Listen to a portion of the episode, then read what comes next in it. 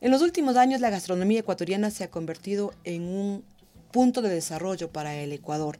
Nuestro país ha brillado siempre por sus recursos naturales, su belleza arquitectónica y ahora también busca brillar por su gastronomía. Gracias por acompañarnos, estamos en Force Ecuador. ¿Existe una receta para el éxito? Podríamos preguntárselo a ChatGPT, pero mejor te traemos a los maestros Jedi de los negocios y te contamos cómo lo hicieron En Interview de Forbes Ecuador. El Ecuador quiere convertirse en el nuevo destino gastronómico de Latinoamérica.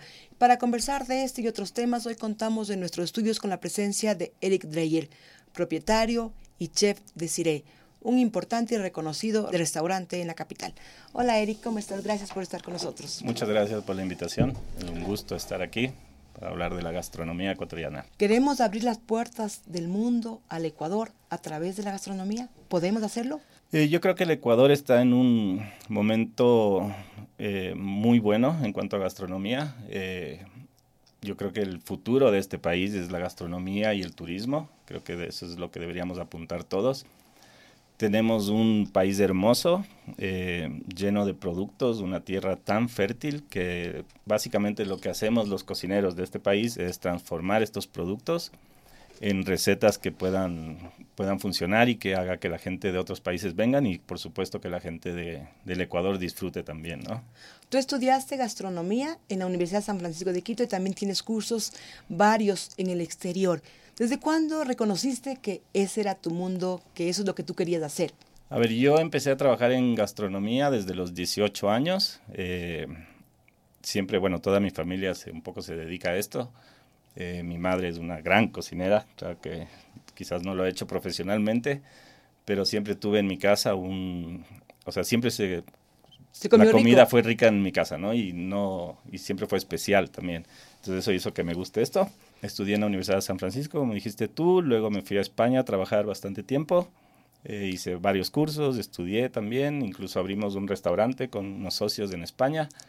Eh, bueno, te digo España porque mi padre es español y pues siempre tengo el, el contacto con ese país, ¿no? ¿Y cómo les fue en es- con ese restaurante? Muy bien, eh, sigue ¿En- abierto de hecho. ¿En Eh, dónde? ¿En qué parte? En? Barcelona. Y bueno, hice muchos cursos, gané experiencia y volví al Ecuador con 25 años. Eh, abrí mi primer restaurante, ¿Cuál fue tu primer restaurante? se llamaba Pastarito. Pastarito, ¿en dónde? En la Francisco Orellana, en Cumbayá. Ya. Ese fue mi primer ¿Y qué restaurante. vendías ahí? Ahí hacíamos pasta y un poco con influencia ¿Era restaurante o solo era como un delicatessen? Era restaurante, pero Ya. pequeño, ¿no? Tenía Ajá. unas cinco mesas Ya. eh, y ahí empecé. Y inclu- en ese tiempo todavía estaba estudiando en, eh, gastronomía en la San Francisco, entonces estudiaba y tenía mi restaurante y era gracioso porque muchos de mis profesores iban a comer a mi restaurante. Y desde ahí, bueno, no he parado de trabajar en gastronomía, creo que ya van más de 20 años trabajando. eh, y digamos que el punto más importante fue decidir abrir el Cire de Cumbayá. que- Cuéntanos esa historia. ¿Cómo nació el Ciré de Cumbayá? a ver, eh, ¿Y por qué el nombre también? Ahora te, digo- ahora te cuento todo. A ver, el Cire como ya tiene 11 años abierto, eso nace de, creo que la necesidad mía y de mi esposa, María Gabriela, de tener un sitio eh, hecho por nosotros donde podamos aplicar todo lo que estudiamos y lo que hemos vivido, ¿no? Mi mujer es diseñadora de interiores, entonces ella se encarga del diseño de los restaurantes, de decoración y claro, yo hago la gastronomía y pues entonces fue la idea de plasmar esto que hacemos los dos, ¿no? Eso fue hace 11 años en Cumbayá. El Cire significa Eric, al revés. ¿Ya? Entonces, ese, ese fue la razón de ese nombre. Y ya vamos, 11 años con eso. ¿Y tú crees que el Ecuador, en el Ecuador es fácil cocinar? ¿Es un país que abre las puertas para poder desarroll- desarrollarte en la gastronomía o no?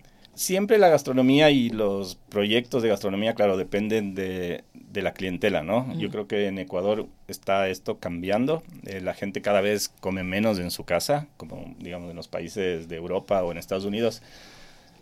Poca es la gente que va a comer a su casa. Aquí, si bien nos hemos acostumbrado a tener una deliciosa comida en nuestra casa, quizás alguien que nos ayude cocinando, pero esto está cambiando a po- eh, poco a poco. Entonces cada vez hay más clientela para los restaurantes. Sin embargo, tampoco tenemos un mercado muy grande para restaurantes de, digamos, de, un, de alta gastronomía, ¿no? Entonces ha sido poco a poco y creo que cada vez está mejorando, pero necesitamos sin duda el turismo en este país para que todos los restaurantes funcionen y a todos nos vaya bien, ¿no? Pero el CIRE siempre está renovándose. ¿Tienes una mente emprendedora, una mente creativa? Yo creo que el, la base de tener un restaurante es siempre estar innovando y en mi caso, alguna vez lo dije como, o sea, el día que yo deje de innovar o cambiar, creo que sería el día que deje de cocinar, porque a la final es algo que haces todos los días, ¿no? Entonces, qué mejor que ir cambiando cada vez, ¿no? Por lo menos a mí me parece que quedarte en un solo sitio o quedarte acomodado con una, en mi caso, con una carta o con recetas sería pues aburrido. ¿Cómo experimentas, experimentas con los sabores? ¿Cómo, eh, tal vez en la noche, cuando estás durmiendo, sueñas con algún nuevo plato? ¿Cómo es? Creo que tienes unos tiempos en el día que te dedicas a, a, pensar, yo creo, porque esto básicamente nace en tu cabeza y luego esto lo plasmas con los ingredientes. En mi caso, siempre luego de trabajar, yo llego a mi casa a las 11, 12 de la noche, me tomo el, un tiempo para relajarme, analizar el día y siempre como pensar en lo que vas a hacer mañana y en esto se incluye también nuevas recetas. En el CIRE cambiamos, en los dos restaurantes que tenemos, cambiamos de especiales cada dos semanas, eso quiere decir que tenemos cinco entradas y cinco platos fuertes que cambiamos cada semana en los dos restaurantes. Entonces es básico tener un, bueno, primero una inspiración, ¿no? Y en mi caso la inspiración es del Ecuador y mis hijas y mi familia. Entonces eso te, te empuja a, a, crear siempre, ¿no? Pero además de eso necesitas unos buenos productos, calidad. Exacto.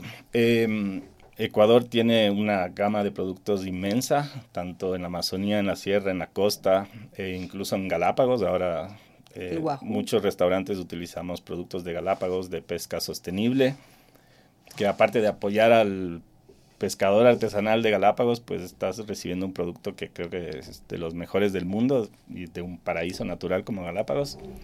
Eh, entonces, bueno, teniendo esta gama de productos, pues es más fácil eh, emprender y, y, inspirarte, ¿no? Y eso también me llevó a lo que te voy a contar ahora. Nosotros hace ocho años con mi mujer empezamos un huerto que tenemos en Cumbayá.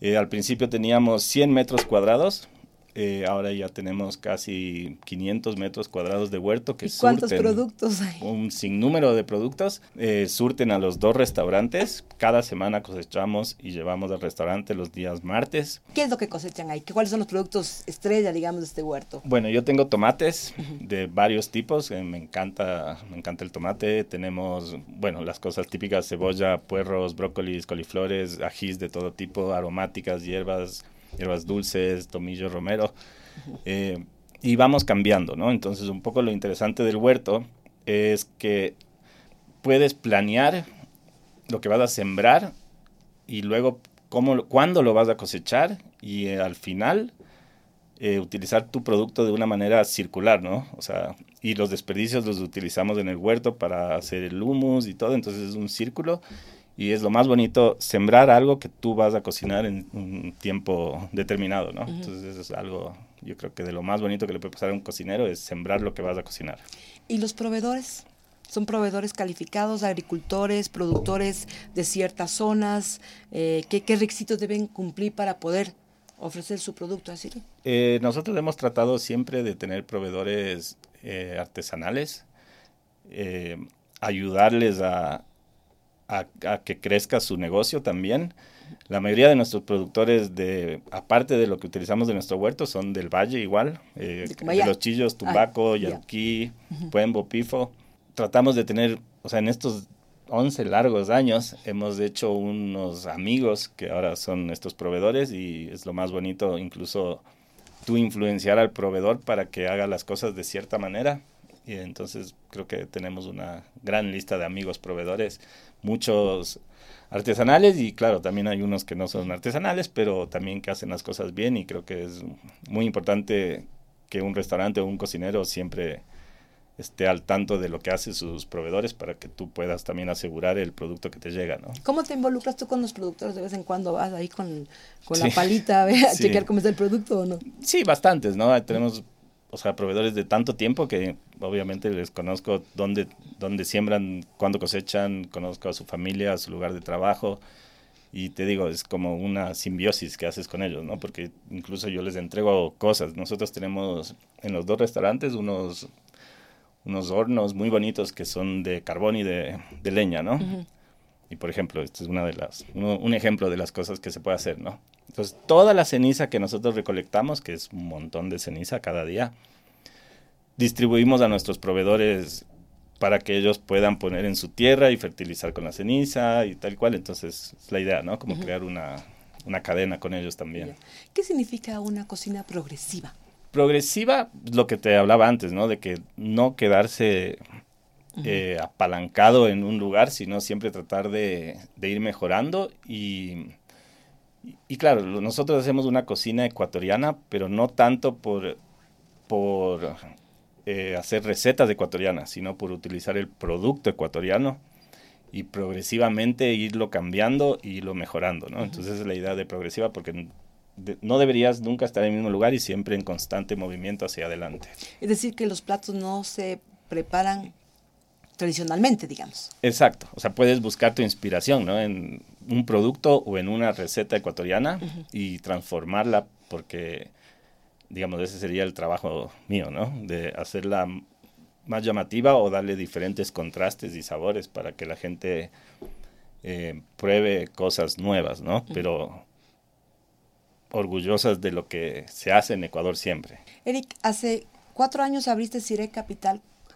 ¿Cuál es la inversión que se requiere para que una persona o un emprendedor pueda empezar con un restaurante o seguir a la segunda parte del restaurante? Eh, yo creo que todo depende de, de lo que quieras hacer, ¿no? En mi caso siempre hemos tratado de hacer unos restaurantes muy bonitos, eh, bien equipados, porque una de las cosas que nos importa bastante es el servicio y la comodidad de la gente y que tengas una linda música y que estés a gusto. Entonces depende qué es lo que vas a hacer, ¿no? Porque puedes hacer un restaurante con menos inversión o con más inversión, pero te diría que para hacer un restaurante de, de, este nivel podría estar hablando entre 200 mil y para adelante. Y, bueno, ahora hay unos restaurantes aquí en Quito hermosos que supongo que sus inversiones son mucho, mucho más altas. Pero, sin embargo, si algo me ha ayudado a mí, por ejemplo, es que mi mujer es diseñadora de interiores. Y Eso baja costos. Muchísimo, y no solo porque trabaja gratis, ¿no? claro, obviamente. Sino que... Si no, no comen ni Exacto.